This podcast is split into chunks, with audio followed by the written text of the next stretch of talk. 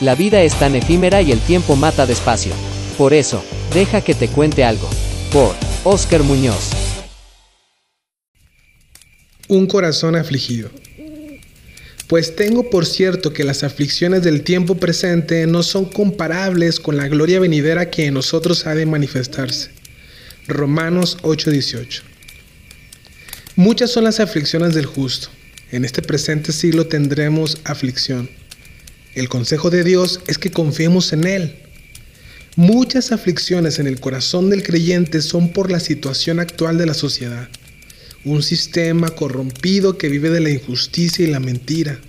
Aquel creyente genuino luchará para no participar de ellas. Muchas otras aflicciones del creyente son debido a la condición de su corazón al anhelar la santidad y la justicia, encuentra que en su cuerpo existe una ley que se revela a sus deseos santos, lo cual lo aflige en demasía.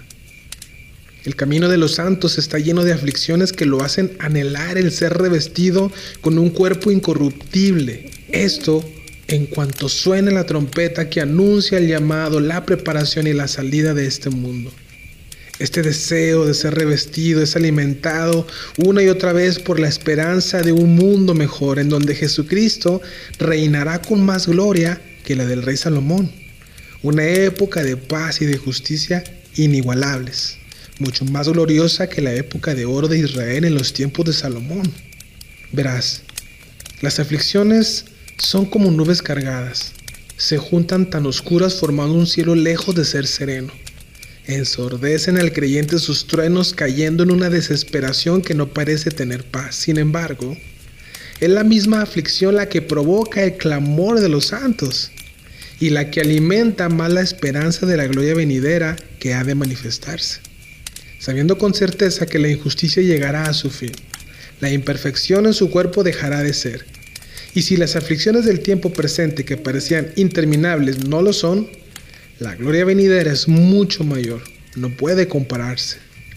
Aunque muchas son las aflicciones del justo, de todas ellas le librará el Señor. Él ya ha vencido al mundo, por eso debemos confiar. Todas sus promesas son en el sí y en el amén.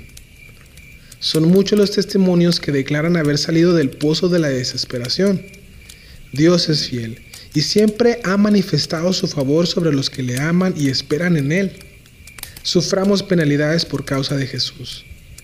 Y si estas aflicciones resultan ser herramientas para perfeccionar a los santos, perseveremos entonces. El Padre que es el labrador de la vid trabajará en nosotros para que demos más fruto. El fruto que tienes aún no es suficiente. Él desea que des más fruto.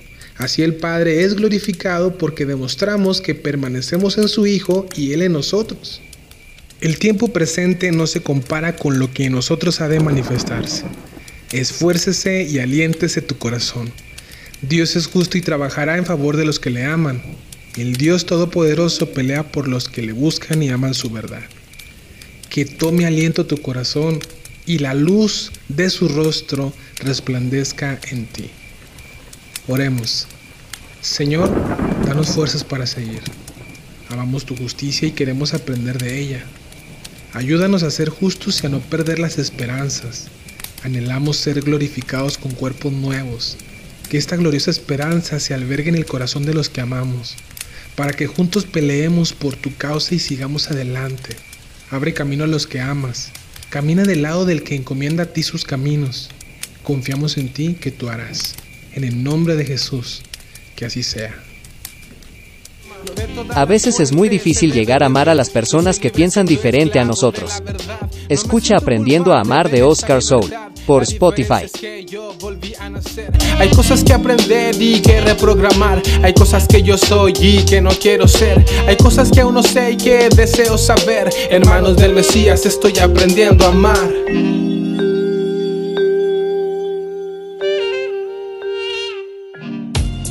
Adquiere nuestro libro, El Anticristo, ¿quién es y de dónde surgirá? Disponible en Amazon. Encuentra el link en la descripción de este podcast.